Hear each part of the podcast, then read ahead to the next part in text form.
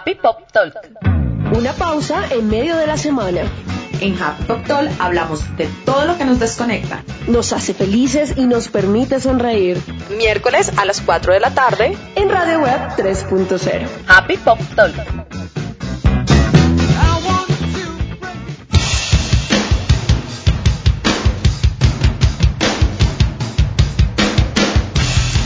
Bienvenidos a este espacio en el que nos dedicamos única y exclusivamente a una cosa, a ser muy felices y a hacerlos felices a ustedes. Bienvenidos todos a Happy Pop Talk. Hola, yo soy Diana Luque y conmigo se encuentra la misma persona de siempre. Igual si cambiara sería terrible. Eso sería horrible, no se puede, por Dios. Mucho gusto, mi nombre es Natalia González para las nuevas personas que nos escuchan y para los que ya nos vienen escuchando, pues sigo siendo Natalia González.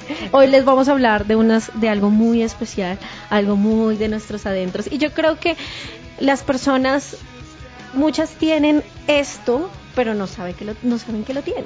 A mí me encanta que últimamente hemos dicho casi en todos los programas vamos a hablar de algo muy especial. La verdad es que todos los programas de Happy Pop Talk son especiales. Bueno, sí. Sí. Bueno, sí. Eh, pero vamos a hablar de algo que hace muy parte de la cultura popular y no es algo que como que discutamos o hablemos o tengamos presente, pero yo sí creo que es algo que todos realmente hacemos y es este asunto de las colecciones, cuando nos dedicamos a coleccionar cosas. O bueno, hay otro tipo de colecciones también, pero vamos a hablar solo de cosas, de Biblia, las aficiones y ese tipo de cosas que ustedes saben que nos gustan hablar aquí en Happy Talk. Entonces, Nata, Entonces, ¿por qué coleccionar? Esa es una de las primeras preguntas que nos hicimos y realmente no es tan No es tan fácil. Además, ojo, eh, yo creo que en esta, en esta primera sección vamos a hablar un poco de, hay una gran diferencia entre coleccionar y acumular. ¿no? Sí, no, es muy diferente. Sí, vamos, vamos como despacio y con, Sí. por partes. Igual sí, hay que reconocer que parte del deseo de coleccionar tiene un poco que ver con ese instinto capitalista de comprar pero no es la idea como tal. Entonces, como siempre, Diana Muñoña, que le encanta para poder responder esta pregunta de por qué coleccionamos, pues decidirme al pasado. Que a mí me Porque siempre es bueno- investigar. Parte de ser colección es irse al pasado, entonces cuéntanos. Bueno, ¿quiénes serían los primeros que coleccionaban? También creo que sí.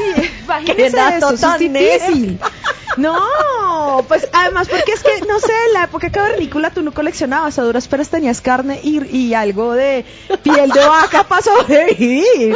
Entonces, ¿en qué momento empieza? Pues realmente empieza en el momento en el que la gente que tiene alguito de plata dice, ok, listo, ya lo voy a hacer. Y eso se da más o menos entre el 1700 y el 1800. Cuando los aristócratas, que eran los, de la- los del billete, hicieron algo que se llamaba el gabinete de curiosidades. Me recuerda a los aristogatos, no sé por qué. Sigue. Y era que entonces, como nosotros que, ay, o sea, no, no digamos mentiras. Si Tú coleccionas algo, o sea, lo que seas, cuando van los amigos a la casa, tú lo presumes. Mira mi colección de muñecos, mira no sé qué, mira, sí. Esto es igualito. Ellos tenían algo que solo abrían en visitas especiales y decían, este es mi gabinete.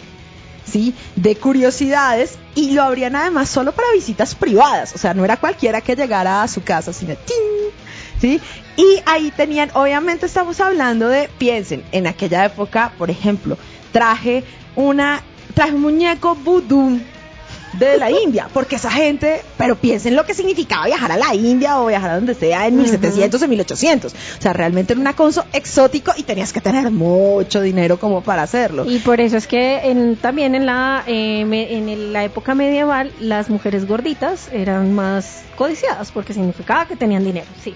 Obviamente. Entonces, con ese sentido, digamos que ese es como el primero, pero yo creo que cuando hablamos de colecciones y miramos al pasado, que es lo primero que uno piensa, además porque es súper norteamericano, las tarjetas de béisbol. El Esas son las primeras. El deporte es, es más, ya que nos acercamos, bueno, en Latinoamérica, yo sé que no solo en Colombia, en Latinoamérica, ya que nos acercamos al Mundial de Rusia, ya los chicos en general, aunque también hay chicas, están empezando a hablar del álbum, de, del álbum Panini. Pues De- es, es, es muy parecido a lo que hablamos en nuestro primer programa cuando hablábamos de que es ser joven. El fan empieza con la época deportiva y, eh, y eso es como coleccionar una partecita de la historia. No, pues digamos que yo ya tengo a todos mis amigos amigos de entrada. Hace poco un amigo me dijo, oye, tu hermano sí hace el, el, el, el álbum del, de- del, ¿Del mundial? Y yo, claro que sí. Ay, qué bueno, ya tengo con quién hablar y intercambiar. Y, y creo que parte de lo del sentido de, la, de las, es precisamente de las, eh, de todas las tarjetas de béisbol, tiene que ver un poco con eso, con, hey, ¿tú cuál tienes? No, yo tengo esta, no, pero esta vale más, pero te la intercambio, pero yo tengo, o sea, como con las bolitas de piquis, me acabo de acordar. Ay, las maras eran las más, las maras y los bolones eran las más, las más codiciadas. Exacto. Entonces, esa es, esa es una. Y lo otro, obviamente, las estampillas. Y las monedas, la filatelia, que son como las, la, la, la afición de esto, y que es una, eso siempre ha sido como una afición un poquito más culta, pero también creo que tiene que ver un poco, especialmente las estampillas con este sentido de, me mandaron una carta y la carta tiene una estampilla de un sitio raro, que ahora pues ya como se ha perdido la buena costumbre de mandar cartas, entonces... Ahora son mails. Sí, pero entonces realmente, si ustedes miran el colección, yo creo que de una u otra manera, ahorita se habla mucho de colecciones, especialmente en la parte geek, pero no es algo tan nuevo y hay como unos sentidos que están muy relacionados a eso, al gusto, la afición, lo social, el tiempo libre. Y pensando en eso, eh, yo quería como llegar a tres, tres razones para responder la pregunta. Tres razones por las cuales nos encanta coleccionar. Entonces, la primera es un poco social, personal, un poco más eh, de, de un sentido sociológico. Y es que a nosotros nos reconfortan las posesiones físicas. Claro. ¿sí? Obviamente hay mucha gente más que a otras, ¿sí? Pero en realidad la mayoría de nosotros nos gusta mucho comprar algo y tener algo porque ese algo, lo que sea, nos hace sentir muy, muy, muy bien. Hay un confort ahí. Claro, esto, esto es entendible como cuando vamos y comemos la, la comida, que es un bien también, es un asunto de confort, pero esto puede ser llevado, no sé, me compré una camiseta nueva o me compré un cuaderno o me compré... eh, tenemos un programa de libretos, les recuerdo.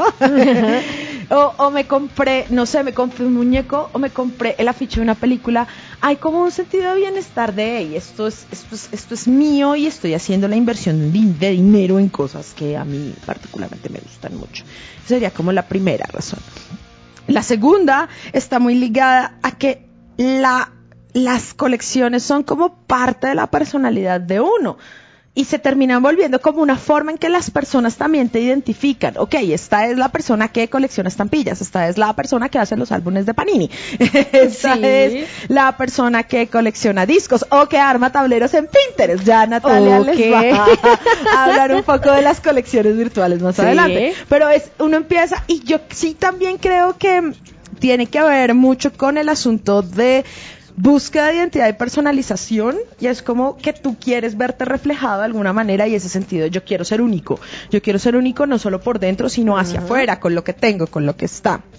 Sí y en el caso de lo que amamos o sea no sé de eh, soy fan de películas. Yo tengo ahorita ahorita me estoy acordando tengo una amiga que por ejemplo colecciona películas de cine y o sea, películas, eh, películas no, afiches de cine. ¿Y esa amiga eres tú? reseñas. No, no, no, no, no, no, no, no. De por sí un saludo para Paula, que es un amor. A Pa- Paula trabaja con una de las productoras aquí, distribuidoras más importantes de Colombia. Pau es un amor. Y Pau desde muy, muy, muy pequeña colecciona revistas con reseñas de cine. Y tiene un montón.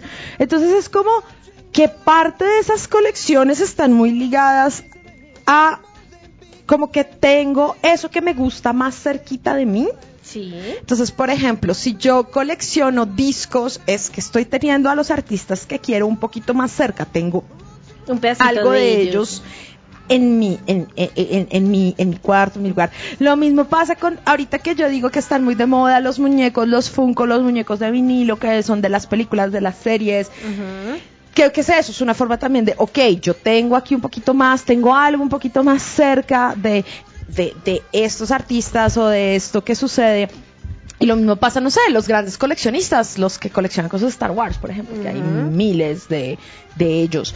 eh, y que tiene 30 mil cosas y el juguete de colección que jamás se ha abierto. Eh, Y si se abre, pierde su valor. Exactamente. Creo que también está muy ligado a eso. Es como tener algo de la esencia. Tengo, a- a- me acabo de acordar del perfume. si han visto la película, si no, es como que tengo algo de la esencia de las personas o de este, de este, de este sentido como tal, sí. Eh, para mí esas son las tres, como co- viéndolo, son como las tres razones específicas. Pero también hay una cosa que me llama la atención, es que creo que cuando tú eres fan de algo, te vuelves leal. Y la lealtad es- tiene que ver mucho con eso que tú tienes. O sea, yo realmente soy fan de, no sé, un equipo, yo tengo que comprarme la camiseta y me la tengo que comprar original. No la voy a, no la voy a por allá piratear. No, porque eso no sería leal con mi equipo. Eso no es ser un buen fan, eso es ser un otaku. un, un tostaco. Un tostaco. Con H y con C, otaku. sí, Eso es ser un mal fan, no señores. Sí, eso es, eh, y yo creo que eso es lo que nos hace a muchos, por ejemplo, decidir, ok, yo quiero, en mi caso yo lo voy a hablar, yo compro música y original. Y me-. ¿Por qué? Porque es la forma de, de apoyar a mi artista y decirle realmente, o sea, no te estoy pagando por una obra que tú hiciste. Eso es importante, eso es muy importante, ¿sí? Eh, a mí me parece que ese asunto de la lealtad está muy ligado a qué tipo de colecciones tienes tú y qué cosas decides tú como, ok, esto me representa y esto es lo que yo voy a, a coleccionar. Tal cual. Eh, lo otro, y ahora sí me voy a ir, bueno, ¿y cuál es la diferencia entre un coleccionista y un acumulador? ¿Cuál es la diferencia? Freud, ñoña, Freud habla que la acumulación es un sentido de querer tener el control. ¡Qué Es impresión! muy, es muy sentido Sí, controlador. Y es como, ok, eh, es, es un asunto yo te es, es lo que yo- comprar en cierta medida es como que yo es lo que yo sí puedo controlar yo no puedo controlar el resto de cosas en mi vida pero comprar sí y además controlo que se queda y que se va obviamente nosotros sabemos que esto es un engaño si han visto el programa de Discovery el de acumuladores sabemos que esa gente de control no tiene nada No tiene absolutamente nada. Sí, pero es como la ilusión. Yo creo que el coleccionista sabe también, hasta el buen coleccionista, sabe hasta qué punto parar. Y sabe hasta qué punto saber llevar su, su colección, su afinidad, su todo.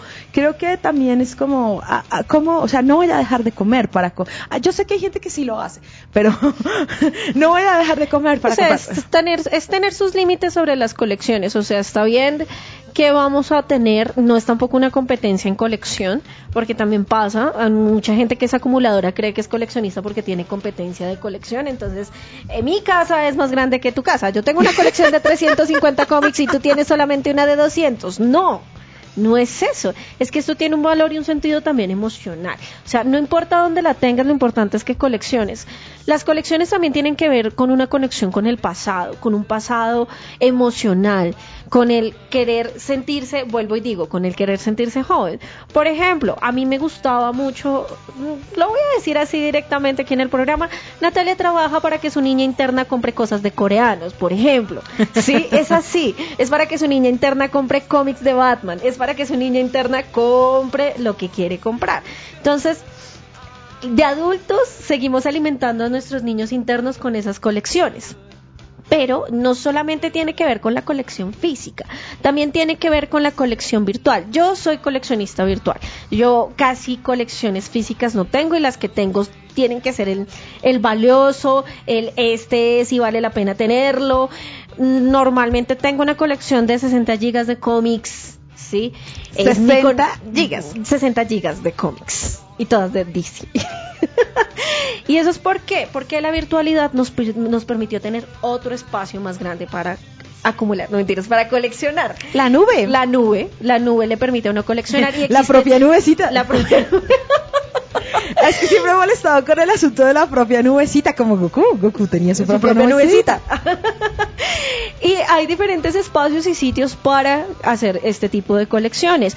Empezamos con el email, cuando llegó el email empezamos a coleccionar dentro del email. Yo no sé si ustedes se acuerdan, pero lo que nuestras mamás coleccionaban como tarjeticas o esquelitas, no sé cómo se llama en cada país, tarjeticas o esquelitas, aquí nosotros la empezamos a coleccionar con las tarjeticas de gusanito. Entonces tú te enviabas tarjeticas de gusanito entre para tus amigas, para ti, para las para las personas que fueran. Eran Bueno, si me, me lo pusiste de esa manera, me hiciste transportarme a las manillas, ¿no? Sí. A que nosotras, por lo menos las que estudiamos en colegio femenino, coleccionábamos manillas porque era el símbolo de la amistad. Era el símbolo de la y amistad. cada amiga te daba su manilla. Y son esas simbologías. Además, Lacan también habla de simbolismos y de cómo nosotros nombramos las cosas porque necesitamos darle un nombre a los sentimientos que tenemos. Y eso tiene que ver, y eso tiene que ver también con este tipo de colecciones.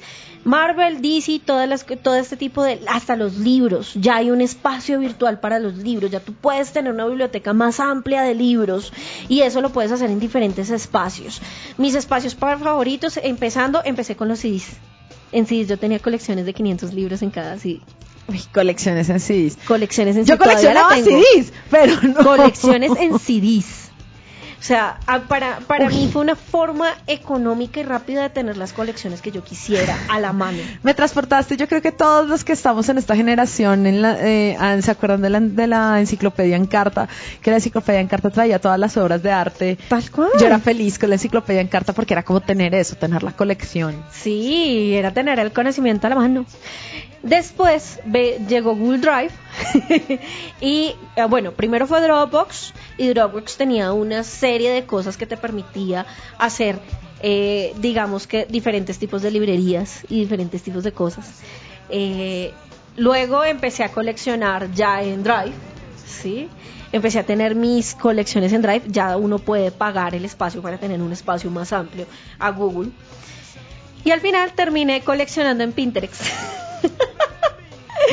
coleccionando imágenes, coleccionando momentos, coleccionando cosas. De por sí, si, lo podemos ver de esta manera, Instagram es una, par- es una manera de coleccionar momentos. Yo creo que todos lo hemos hecho, ir a nuestro perfil de Instagram y recordar y ver las fotos y ay, sí, ay, no sé qué.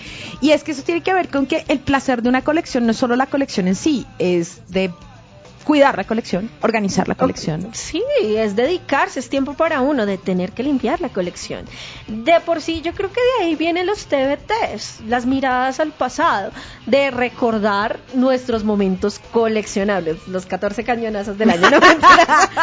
Pero eso lo hace Instagram. Acuérdate que a final Sí. de año tú puedes hacer las nueve más, que todo el mundo le dio el Y más. eso es una me gusta en colección. Instagram y se vuelve una. Yo lo hago además siempre los 31. O sea, yo pongo esa foto el 31. El 31. Entonces, les tengo el dato de los grados de importancia sobre las colecciones y sobre por qué son valiosas las colecciones, pero eso se los daré después de la pausa musical. Ya regresamos. Happy Pop Talk.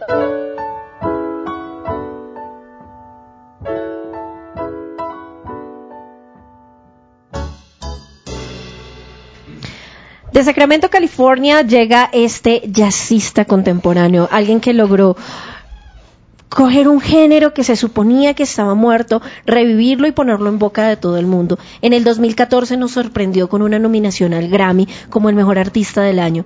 Y llega Gregory Porter con una canción hermosa. Esta canción él la hizo pensando en su esposa. Cuando él se casó, eh, los, lo, lo primero que hicieron los padres de su esposa fue hacerle esta entrevista exhaustiva que hacen todos los papás. ¿Y qué pasa? Los jazzistas y bluseros no están muy bien posicionados en la cultura porque están posicionados como músicos fracasados. Gregory Porter es todo lo, con- lo contrario y él decía en, en ese momento en el que vio la fotografía de su hermosa familia, pensó y dijo, realmente yo tengo las manos de un hombre para cuidar a una mujer y para formar una muy buena familia. Del 2012, de la, del gran álbum Be Good, llega Real Good Hands.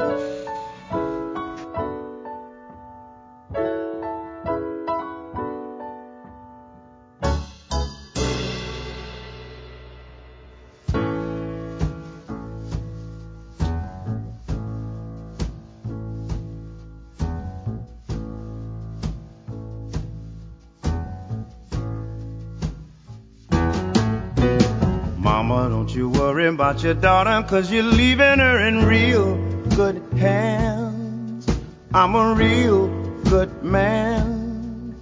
Now the picture of this man is slowly coming into view.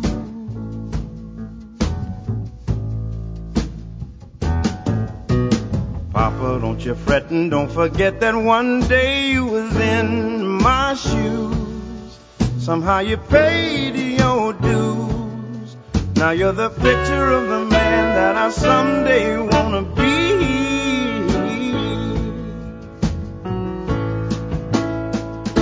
I know it's hard watching the changes in our lives, but I wanna make your daughter my wife. Mama, don't you worry about your daughter, cause you're leaving her in real. I'm a real good man. Now the picture of this love is slowly coming into view.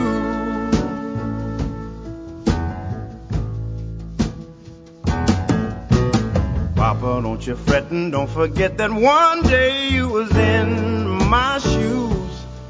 Somehow you paid your dues. Now you're the picture of the man that I someday wanna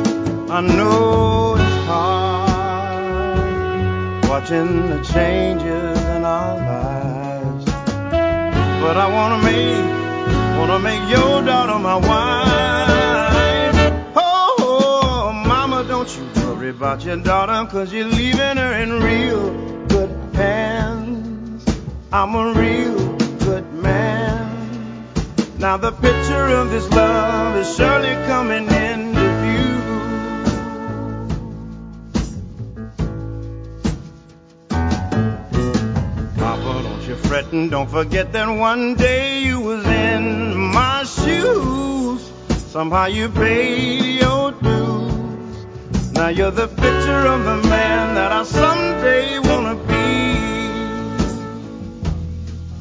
And the picture of this man is surely coming into view. And the picture of my wife is slowly coming into view. And the picture of this love is surely coming into Yeah, the picture of this love is surely coming into view. And I'm sure enough, sure that's exactly what I want to do. Mm, the picture of this man is surely coming into view. Happy Pop Talk.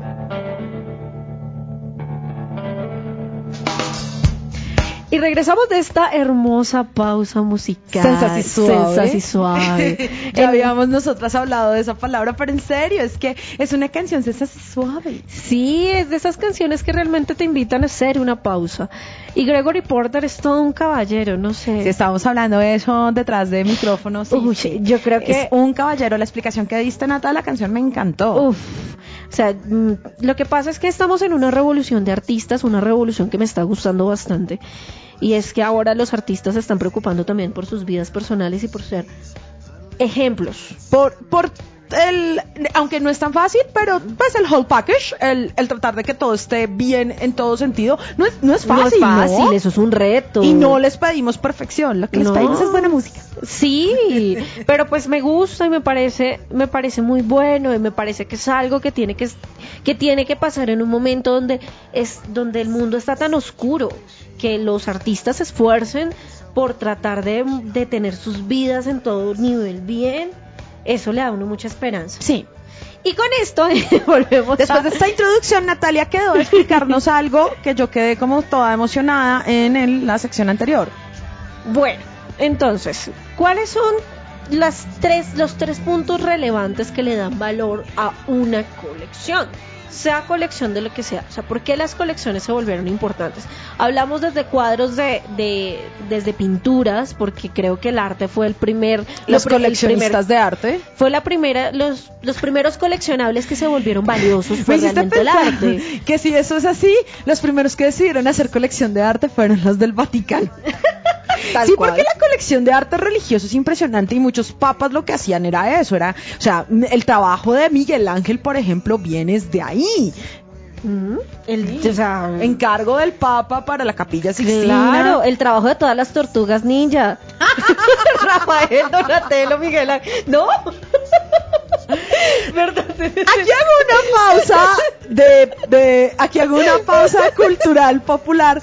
Yo digo, a mí, a mí, a mí, a Diana no le gustan las tortugas ninja, pero tengo que reconocer que eso hizo que muchas generaciones buscaran quién eran esos cuatro pintores y por eso los amo. Las tortugas ninja, las amamos por eso. Y también por haber hecho la obra de Frank Miller más conocida. Ya saben, datos ñoñitos. Cuando investiguen por qué Datos el de pie la se llama. popular, hoy aquí en sí, Happy ¿por qué, Factor. por qué el pie se llama el pie? Mm. El caso es que tiene tres. Hay tres niveles. Uno, algo que denominaremos el grado. ¿Qué es el grado? El grado físico en el que está la colección. Eso es lo primero que determina el valor de una colección. Puede que haya durado años, pero ¿en qué estado físico está? Por eso es que existen tantos restauradores, por eso es que el arte es restaurado. Y sin embargo, el arte que se conserva y no ha tenido restauración es aún más valioso. ¿Mm? Entre todo, pues digamos que también nosotros cuando en colecciones sencillas, nosotros tratamos de tener nuestras colecciones limpias, impecables, muy bonitas y muy bien cuidadas, precisamente por ese sentido de conservación. Importancia y relevancia, o sea, qué tan importante es, qué tan relevante fue para su momento, ¿sí? O sea, digamos que vamos a hablarlo en términos de cómics. Por ejemplo, no es lo mismo la muerte de Superman, ¿sí? No que la muerte del avispón verde. No. No. Es más importante la muerte de Superman. Duh. Ah, no mentiras, es porque en los 90 fue una de las muertes más sonadas en todo, o sea, fue mediática la muerte de Superman. Y vino, vino, vino de un momento en el que Mary Jane y Peter Parker, o bueno, o Spider-Man se habían casado. O sea, fue el mismo año. Entonces, por eso es tan importante estas dos ediciones. Entonces, ¿qué tan importante y qué tan relevante es dentro de su categoría? O sea, hablemos de las tarjetas coleccionables de los... Yo no sé mucho de ese tema, pero volviendo a las tarjetas de béisbol, un buen coleccionista te diría que hay tarjetas específicas que valen un montón. ¿Por qué? Porque el jugador estuvo en tal temporada o estuvo solo o se o lo que sucede mucho también, volvemos al arte o con los printables, es único o se hicieron solo tres copias. Volvamos al precio de la historia. No, Rick. Voy a llamar a un amigo. Rick y sus amigos. Él siempre tenía un amigo que para todo. Oye, yo creo que a Rick le queda la canción de un millón de amigos. Y así más fuerte poder cantar. y así más fuerte poder valorar.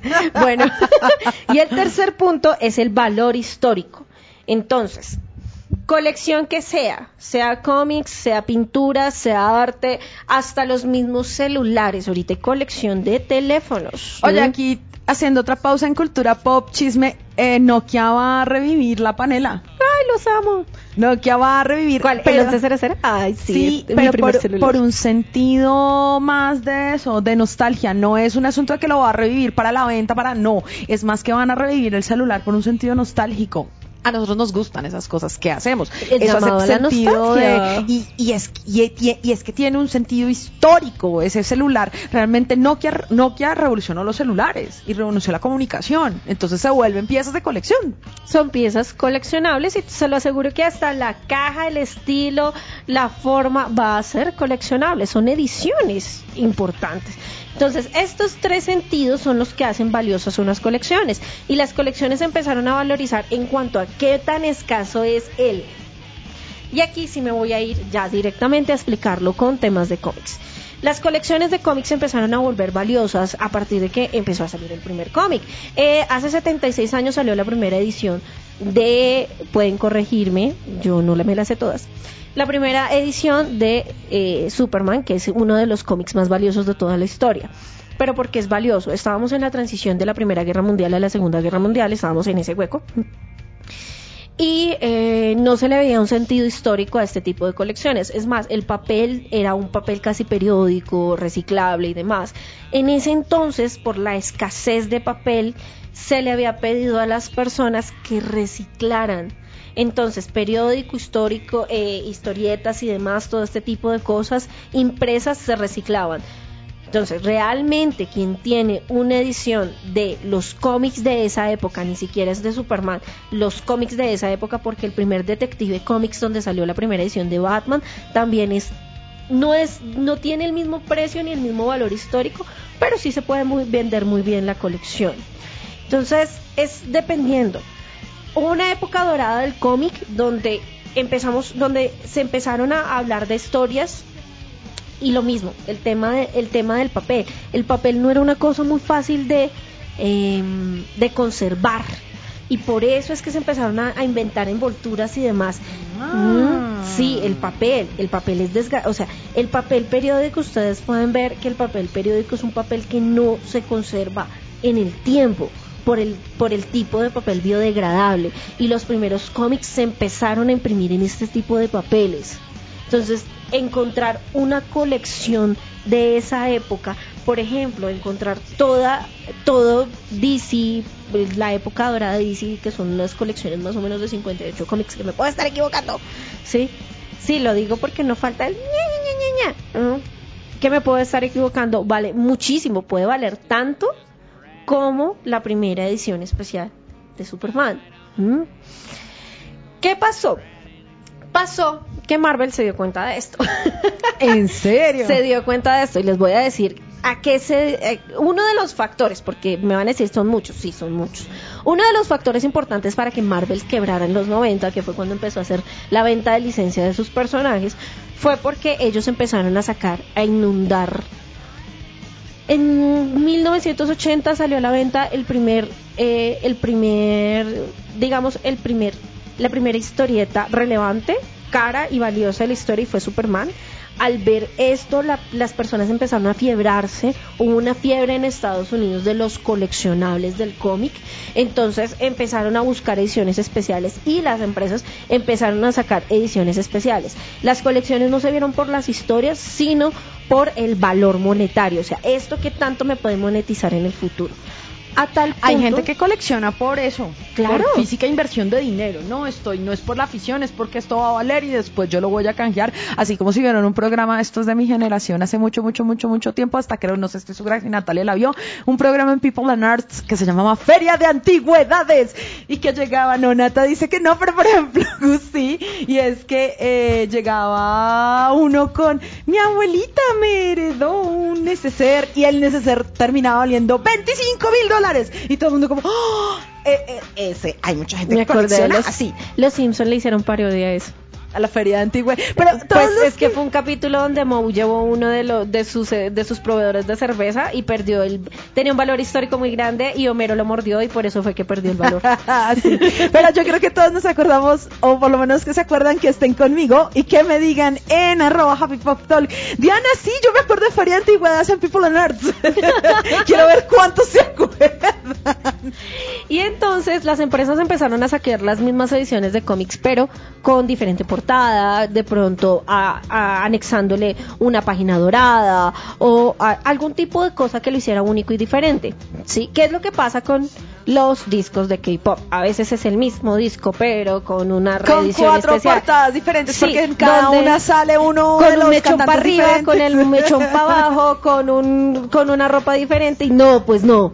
Pues no, pero al final No. eso vende. Sí, pero yo no. Ah. Mm, Hablamos en un futuro. No, mi sentido adulto dice, no, no vas a comprar eso, No, por pero Dios. independientemente de lo que sea, esa es una muy buena estrategia de marketing, Sí. uno, pero eso termina volviéndose coleccionable. ¿Qué disco tienes tú? Pero Marvel abusó de esto.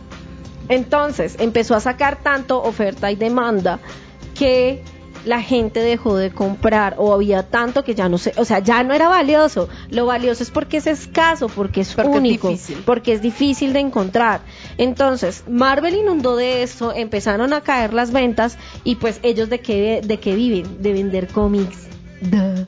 Fue una de las cosas, una, una. Yo sé que hay mucho, yo sé Ahorita que hubo no. el sindicato de eh, el sindicato de dibujantes y demás. Todo eso pasó en un mal momento, pobre Marvel. Pero pues ahorita ya lo compró Disney, ya es feliz y ya está bien y pues está sacando muchas buenas películas. Sí, esa es la historia. Además de esto les traigo, pues esta es una explicación rápida de por qué los cómics son tan importantes y son tan valiosos. Y a futuro que se está acabando el papel, o sea, se- ya vienen las colecciones virtuales con todas, este tipo de colecciones van a seguir siendo valiosas y van a cada vez van a más propender- valiosas. va a ser mucho más valiosas. Esperemos que en un futuro eso no sea más reimpresiones. Aunque bueno, el tema de las reimpresiones también deja de valer. O sea, una reimpresión no vale lo mismo que la original. No, jamás. Jamás. Entonces les traigo un dato curioso, les traigo los cinco cómics más valiosos de la historia. Uh. El primero es el X-Men número uno. ¿Mm? Digamos que de esta prácticamente se ha evaluado que solo dos décimas partes de lo que se imprimió está conservado. Entonces, como de las 100.000 impresiones, realmente 20.000 copias son las que se guardan en... Y de esas 20.000 copias no se puede estimar cuántas están en el estado eh, Eh, en- óptimo. óptimo. Entonces se ha vuelto uno de los eh, la primera la primera reimpresión. Es más, esta ni siquiera es tan grande porque eh, esa primera impresión de los X-Men no fue la primera etapa de los X-Men no no les fue bien. O sea, los primeros 12 cómics no les fue bien. Entonces, esto tiene una impresión súper chiquita y se volvió supremamente valioso para los coleccionistas de cómics. La primera reimpresión, la primera normal, el primer, la primera etapa, la primera de el traje amarillo. El primero. El primero de primeras. El cuarto es Batman número uno. El Detective Comics número uno, donde aparece por primera vez el Joker y Catwoman. Sí, ellos están desde el principio. Es una de las, es la cuarta colección más valiosa de toda la historia. El tercero, el Detective, bueno, Detective Comics número 27, ya habíamos hablado de él. También, eh, digamos que en este Detective Comics número 27 es como la tercera aparición de Batman, donde apareció también Robin. ¿Me puedo estar equivocando, por favor? No me maten. No la maten, instruyanla. Escríbanle en Happy Pop Talk y le dicen a Nata, Nata, con amor. Le dicen, Nata, oye, no, mira, es esto. Pero genial todo lo que estás hablando. No, no, no, ya. El cuarto es Batman.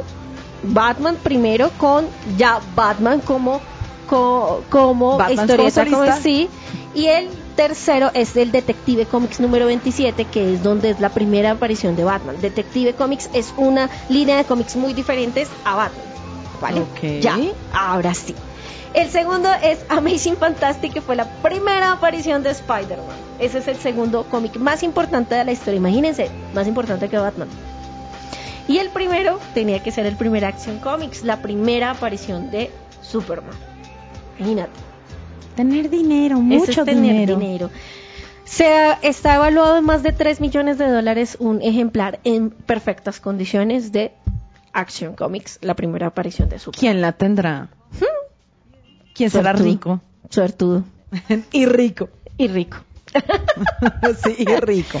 Y con eso yo ya cierro pues la parte de el tema de los cómics y de los coleccionables de los cómics, pero sé que mi querida Diana trae una parte muy importante que es el tema de los vinilos, porque ella colecciona vinilos. Bueno, pero voy a ser breve porque de los vinilos podríamos hacer otro programa, que Sí, era lo que yo estaba pensando como en un momento dado. Pero rápidamente, el sube y baja de la música nos ha llevado a que el físico, el digital, el físico, el digital, el físico, el, en serio, porque piensen que estuvimos hablando un poco, ah, está el cassette, después vienen los CDs, que es, entre todo el CD es digital, señores, que es- es- son unos y ceros en un disco de plástico, o sea, Tal es cual. digital. Entonces sí, pero está el cassette, el CD y después vienen los formatos, el MP3, el, hay como un recorrido, pero hubo algo que sucedió y nos empezó a pasar a quienes nos amamos realmente la música. Y es que los coleccionistas sentían que lo digital le estaba quitando el parte del alma a lo físico en la música. Porque no había, y perdón, pero todos lo vivimos, no había nada mejor que ir a la tienda a comprar el disco, destaparlo, el cuadernillo, el olor, llegar a la casa y ponerlo. Todos amamos eso. Y lo digital aunque sea, y no estoy diciendo que es malo, pero no lo tiene. Entonces, el revival del vinilo está muy relacionado con eso, con ese sentido de el aspecto físico y nos complace o a quienes coleccionamos, pero también somos ñoños digitales. Y es que tú puedes, yo, yo soy usuaria hardcore de Spotify, ¿sí? Hardcore, en serio. Todo lo bajo, todo lo tengo, todo es legal.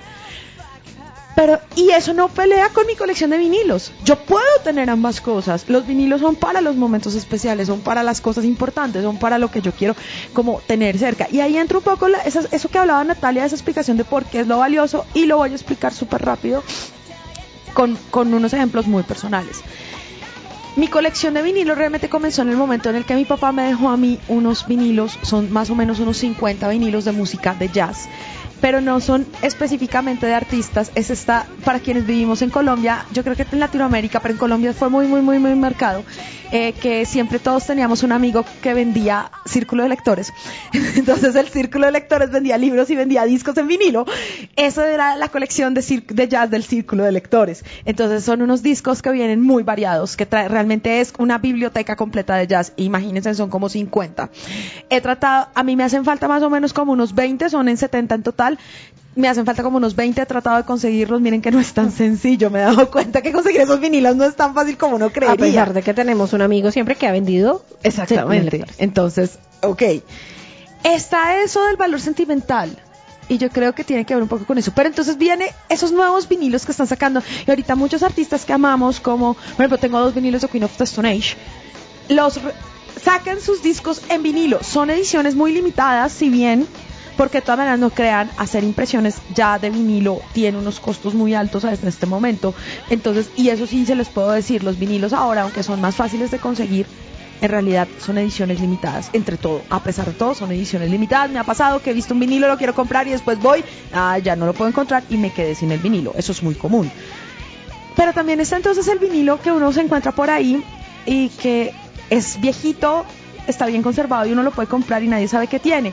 Eso me pasó con que yo tengo una, ojo, está, eso sí les digo, no es el disco, el vinilo está en excelente estado. Eso sí, la carátula está vuelta una nada y es lo que más rabia me dio. Pero tengo una edición original, primera edición de 1964 de la banda sonora de Star Wars de John Williams, en vinilo. L- Pero nadie entendía y la vi en una tienda, en un, lo que nosotros llamamos un pulguero, en un bazar, en una plaza de mercado, así. Y nadie sabía que te, yo, ay, lo quiero. Y me costó como 50 mil pesos, o sea, me costó como 15 dólares. Yo, sí, lo quiero, lo quiero. Yo creo que ese es, es- esto de los vinilos es un muy buen resumen en cuanto a lo que Nata explicó con los cómics y eso de los valores. Y yo creo que las colecciones no pelean. Lo digital y lo físico No no, pelean. pelean. Lo que uno tiene que buscar es qué coleccionar y cómo hacerlo de una forma muy adecuada, pero no hay ningún tipo de discusión. Diana tiene mucha música digital y tiene su- no, no tantos vinilos como quisiera, pero, pero tiene, tiene algunos vinilos. Y con esto nos vamos a una pausa musical y ya regresamos con el momento más feliz de la semana. Ya volvemos.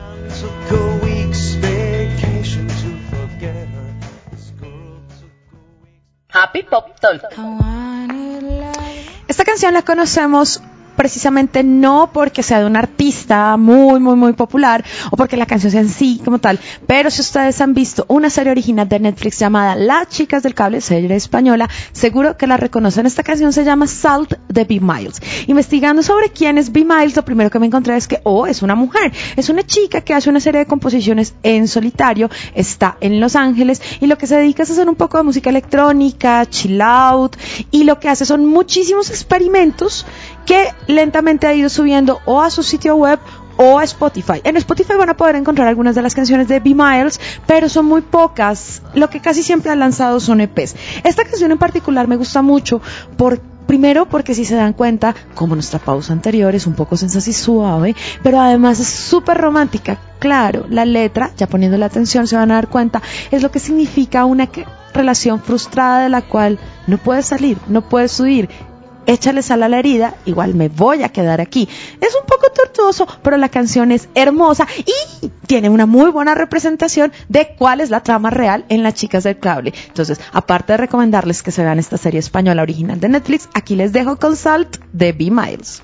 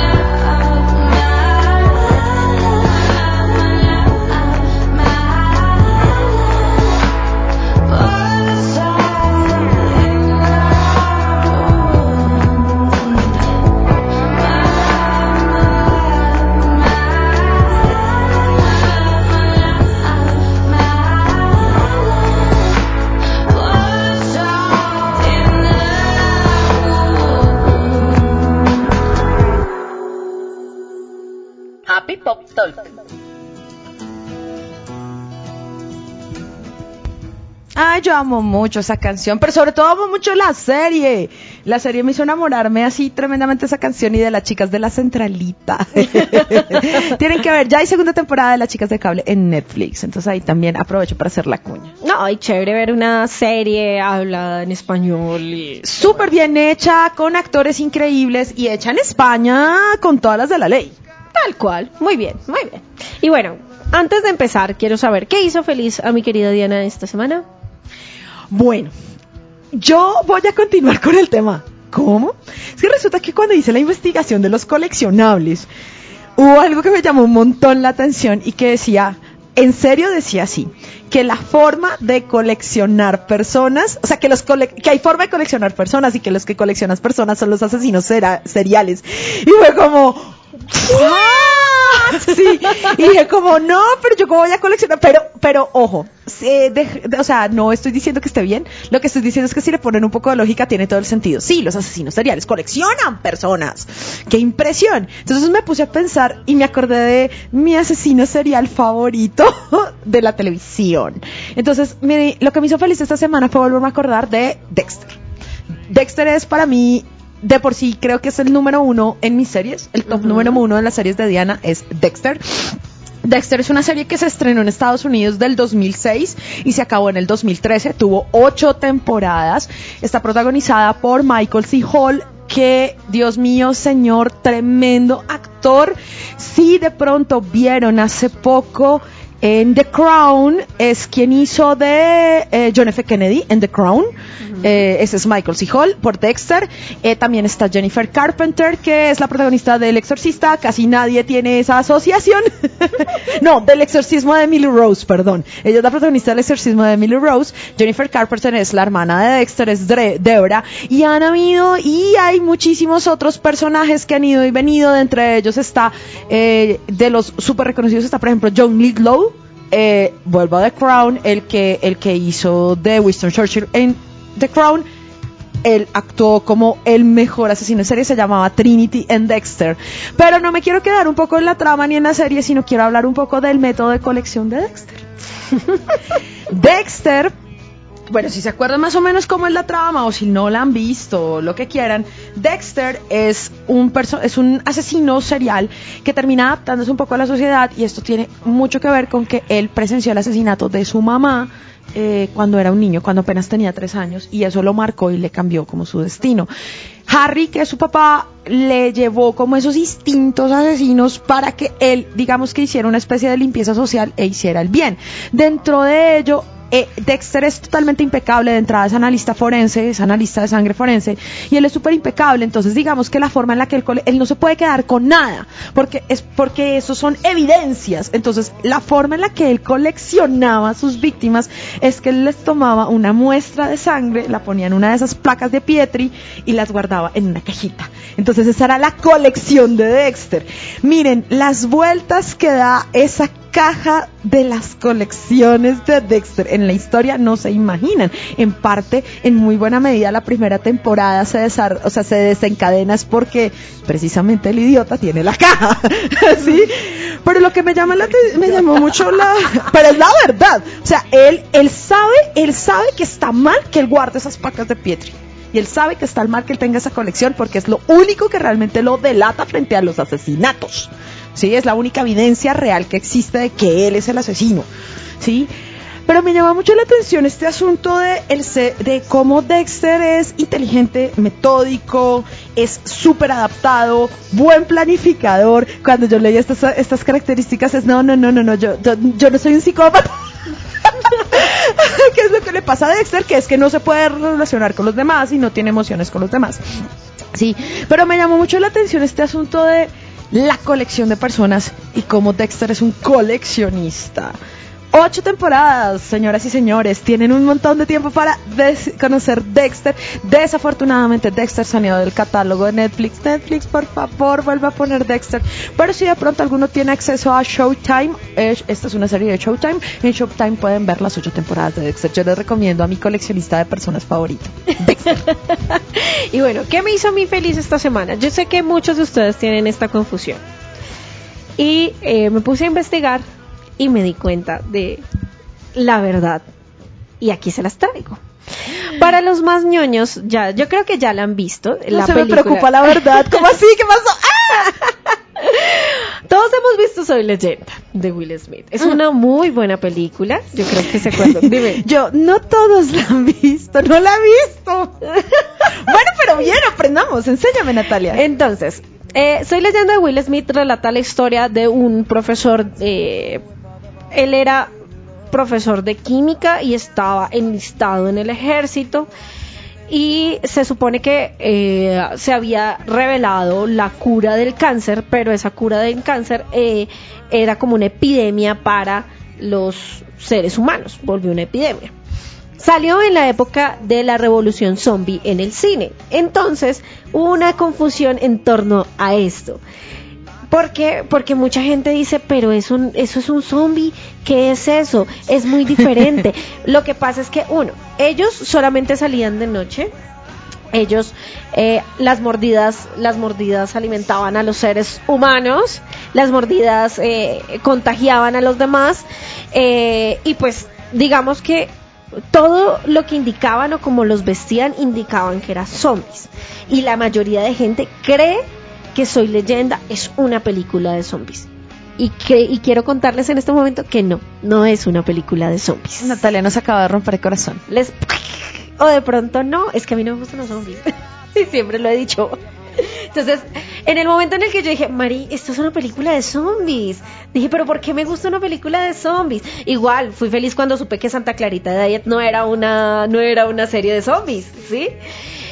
De 1954, la la- el libro original es de Richard Matheson y Richard Matheson lo que quiso hacer fue una reivindicación, reivindicación de los vampiros. En realidad lo que aparecen en Soy Leyenda son vampiros. Lo pueden ver en sutilezas como como por ejemplo esto tema de, de ser de, de ser sensibles a la luz o de con sus mordidas contagiar a otros, ¿sí? Que eso también es que el, lo de las mordidas también es algo muy zombie. Sí, lo de las mordidas son pero yo alcancé a pensar en vampiros, que era lo que como, pero ¿qué son? ¿Son zombies o son vampiros? Exacto, es que esa es la confusión de todo el mundo, pero todo el mundo se tragó el cuento de que eran unos zombies. Y esto fue porque el mismo director de la película, Scott, quiso hacer que esa confusión se diera. O sea, él no quiso, o sea, en los libros, en el libro original que es de 1964, eh, sí se habla de, claramente de vampiros, ¿sí? Pero eh, el director, para hacerlo más vendible y mercadeable, dijo, no lo vamos a aclarar. Que la gente piense lo que quiera pensar Pero un duro. un duro completo. Entonces, este tipo de estrategias de mercadeo, Will Smith ni siquiera podía decirlo. O sea, firmó un contrato. Pero Will Smith sí sabe si son, si, sí son. Claro, él leyó el libro. Ah. O sea, él sabía, todos sabían, todos en la producción, pero ellos les hicieron le- les hicieron firmar un contrato de confidencialidad donde ellos no podían salir a la luz pública a aclarar qué eran, si eran zombies o vampiros. Y todo el mundo, como estábamos en la revolución zombie, se comió el cuento de que eran zombies. Excepto, pues claro, los que ya conocían la obra literaria, que eso sí salieron a decir son vampiros, pero nadie les creyó. O sea, es, es como, ok, usted que les está, está enterándose por primera vez que son vampiros, vaya y vea la película. Yo ya tengo curiosidad porque es como, a mí, a mí al contrario de Nata, sí me gustan los zombies. A mí no me gusta. A mí me gustan los zombies, no me gustan todas las historias. Los zombies son cool, las han interpretado muy mal, eso es otro, eso es otro asunto. Pero me llama ahora la atención un montón de zombie vampiro, mm, qué buena combinación. No, pero si tú lo ves, hay un, si tú ves la película hay una confusión. Además porque están buscando la cura. Se supone que el vampiro es un muerto viviente, el vampiro no tiene cura y al final de Soy leyenda, perdón, al final de Soy leyenda, él encuentra la cura. Y es un mundo que está dominado por vampiros. Tengo mucha curiosidad ahora porque la aquí haciendo una me encanta eh, amo hacer fusiones haciendo una una- Ah. exacto haciendo como una relación pues esa es una parte de la historia de, Va- de Vampire Diaries no de la de la cura para los vampiros Para volverlos a revivir. Entonces, eso fue lo que me hizo a mí feliz esta semana. pues tú me has hecho, me has hecho feliz Natalia Ay, esto, de eso se trata, de hacernos felices.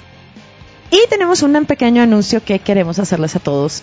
Este es nuestro último programa en Radio Web 3.0. Queremos agradecerles a todos los oyentes de Radio Web que nos han acompañado durante es la primera temporada y esto que llevamos de la segunda. Muchísimas gracias. Ustedes hacen parte de nuestro corazón y no sé, Nata, tú qué quieras No, gracias a por este maravilloso viaje en la cultura popular en este año que pues ya cumplimos el año. La vez pasada nos salió el re- recordatorio. Un año de aventuras aquí en Radio Web. Nos vamos con todo el amor en nuestro corazón y pues nada, nos seguimos hablando por redes sociales. Sí, también tengan en cuenta, Radio Web siempre está como parte de nosotros. Muchísimas gracias por todo. Estén pendientes de todo lo que vayamos a hacer anunciando en los corazones y obviamente también de Radio Web 3.0. Y pues nada, sigan todo el contenido de Radio Web y con eso creo que nos podemos despedir ya. Chao. ¿Qué, qué más podemos decir? ¿Qué más se puede decir? Que los queremos mucho. Ah, eso Ay, sí. Gracias a todos. Chao, chao. Chao, chao.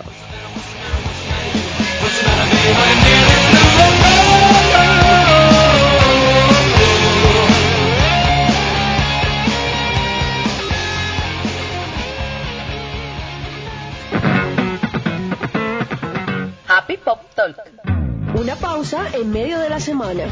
En Happy Pop Talk hablamos de todo lo que nos desconecta. Nos hace felices y nos permite sonreír. Miércoles a las 4 de la tarde. En Radio Web 3.0. Happy Pop Talk.